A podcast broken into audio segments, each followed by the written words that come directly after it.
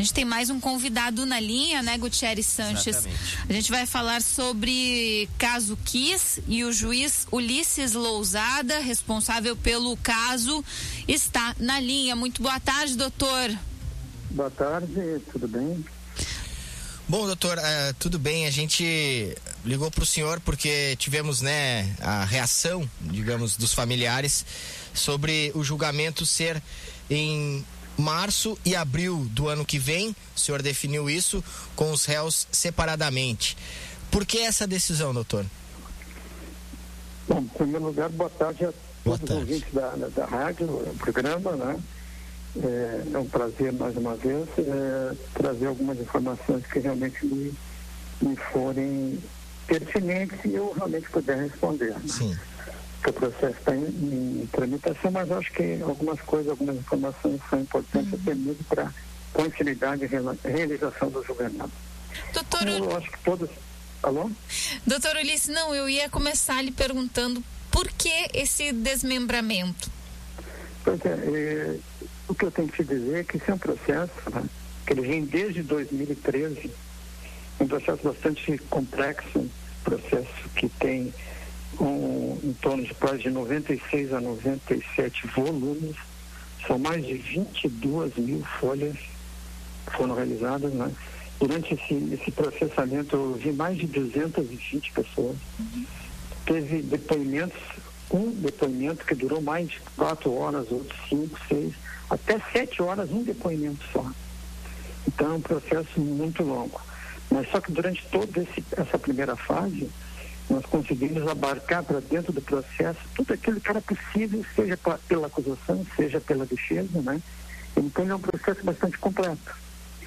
Quando o processo agora retornou para a primeira história criminal aqui da comarca de Santa Maria, necessariamente, como a gente vem fazendo, impulsionando o processo, nós abrimos o prazo do artigo 422 para que as partes, então, fizessem os requerimentos necessários que nós teremos aqui no passo seguinte é fazer o julgamento.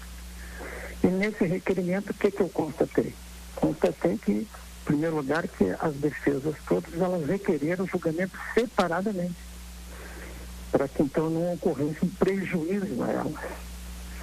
Além desse fato, e talvez o mais importante que eu percebi de tudo isso, é que é um julgamento que ele vai demorar realmente alguns dias, talvez uma semana, mais de uma semana, em razão do número de pessoas que foram arroladas como vítimas, em razão do número de pessoas que foram arroladas como testemunhas, em razão da produção de demais provas que pediram, que requereram que fossem realizadas em plenário, né, filmes que talvez fossem repassados, inspeção até o local do fato, enfim, eh, são situações que no meu, na minha percepção, elas vão demandar um desgaste físico e psicológico muito grande.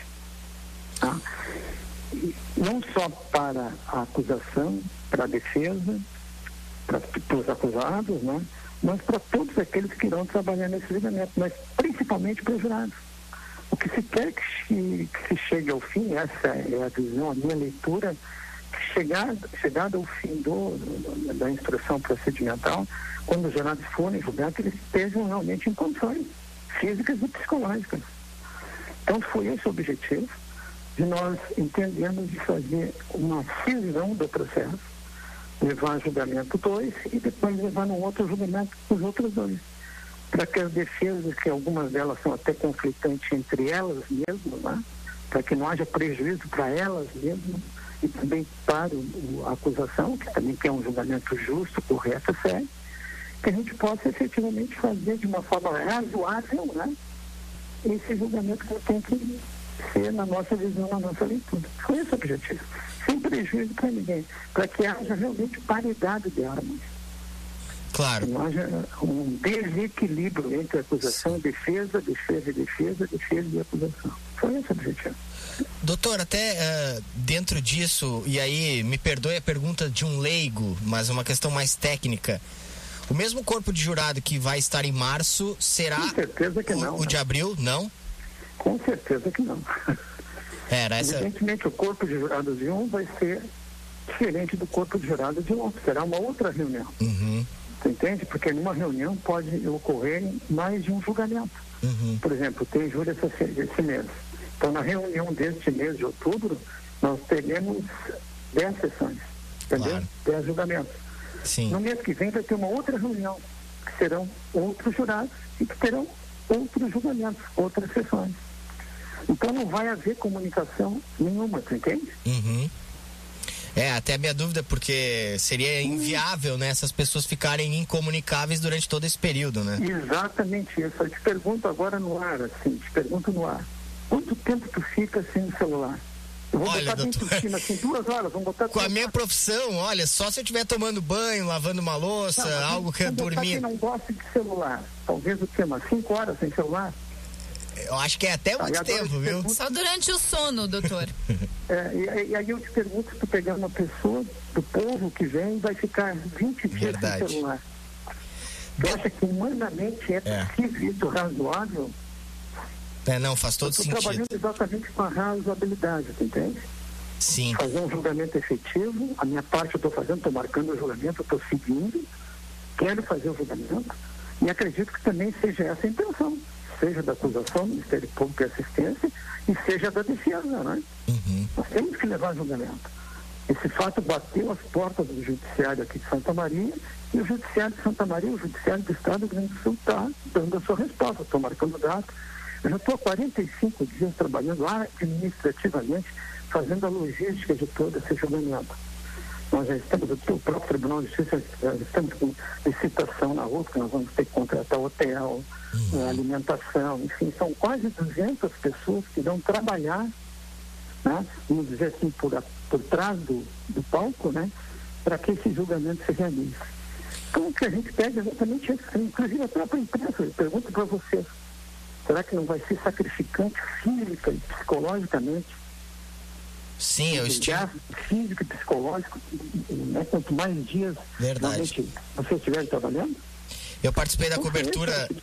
Participei da cobertura em três passos do caso Bernardo e o senhor tem razão. Foi, era um caso menor que esse, mas também de grande Isso vulto. é um caso que afetou. Que e foi uma semana. Afetou, mas ele teve uma, uma repercussão fora do planeta, né? Exato. O senhor chegou a cogitar, ou a, a comarca cogitar uh, o desaforamento desse julgamento, doutor? Eu não cogitei isso, né, embora tenha pedido, posso fazer pedidos, porque eu acho que eh, hoje, nessa era da cibernética, da evolução, e, né, que, a, que, as, que as comunicações midiáticas elas são quase que instantâneas, né? Eu não consegui enxergar, por exemplo, um local no mundo que pudesse ter alguma coisa diferente do que Santa Maria. Claro. E é, sim, sim, sim, claro. Não há, o senhor acredita que, de qualquer forma. mais ainda, desculpa, eh, Samanta, né? Sim, sim. Eu, desculpa, Samanta, eu fico pensando até se Santa Maria não é exatamente o local onde tem que dar essa resposta. Pois é. Que, a sociedade de Santa Maria que deve, no modo de ver, na minha leitura, na minha percepção, e são juízos completamente diferentes do meu, respeitáveis e respeito, mas eu acho que a comarca de Santa Maria, o povo de Santa Maria, é que tem que dizer o que, que ele realmente quer e pensa a respeito desse fato. Até porque é a comunidade que foi afetada plenamente. Até hoje, os efeitos são sentidos na cidade. É, eu não entraria nesse mérito, tu entende, Samanta? Mas eu te diria só que, até por uma questão legal, técnica, claro. de competência, né? O Código de Processo Penal, ele expressa na medida em que ele diz que o julgamento deve ocorrer onde ocorreu o fato. Porque, certo. porque é onde mais fácil se consegue obter as provas, né? e também é, é o local onde a comunidade pode dar a resposta para aquilo que aconteceu. Esse, esse, esse, esse foi o objetivo do legislador. Né? Salvo, como eu digo, né, evidentemente, juízos que pensam em sentido contrário. E doutor Lousada, eh, qual é a sua avaliação sobre o Ministério Público e a Associação dos Familiares já disse que vai tentar modificar essa sua decisão. Como é que o senhor vê essa, Olha, essa resposta? Eu, eu, eu respeito né, as pessoas que pensam em sentido contrário, é um direito deles se entenderem que devem modificar mas essa minha decisão, no momento algum, vem no sentido de prejudicar ou de contrariar, contrariar esse ou aquele posicionamento. Ela foi única e exclusivamente com base no que eu falei até agora, sabe, Samanta? na razoabilidade. Perfeito. É uma coisa razoável física e psicologicamente só. Eu vou deixar umas pessoas, tem depoimentos aqui, que eu estava vendo, que demoraram 5, 6 horas. Eu vi que muitas dessas pessoas que foram arroladas, né, seja como vítimas, seja como testemunhas, elas já prestaram depoimento na primeira fase. Eu peguei um, um, grupo de pessoas e deu mais ou menos, um grupo só, deu mais ou menos 26 horas. Ou seja, 26 horas, nós trabalharmos 8 horas por dia, dá 3 dias. Se pegarmos todas elas, vai dar em torno de 100, 130, 140 horas só de depoimentos. Mais inspeção no local que foi pedido, mais outras coisas que possam realmente, meios de prova que possam ser produzidas. Vai se tornar uma, uma situação é, talvez até insustentável. Tá? Agora, tu querer botar um julgamento para todos no mesmo dia, eu, no meu modo de ver, na minha leitura, posso mudar, a gente pode realmente, se tribunal, enfim, decidir em sentido contrário, mas eu acho bastante é, complicado, assim, sabe? Acho complicado, porque eu quero que esse julgamento se realize, né, essa, essa intenção, que seja de uma forma efetiva, mas tranquila, serena, e que lá no final do julgamento nós todos tenhamos, todos, um, condições físicas e psicológicas para dar um resultado final. Esse é o objetivo. Eu acho que é, é, é essa percepção que nós todos teremos que ter. E temos nossa, eu acho, acredito que nós temos uma responsabilidade pública para isso.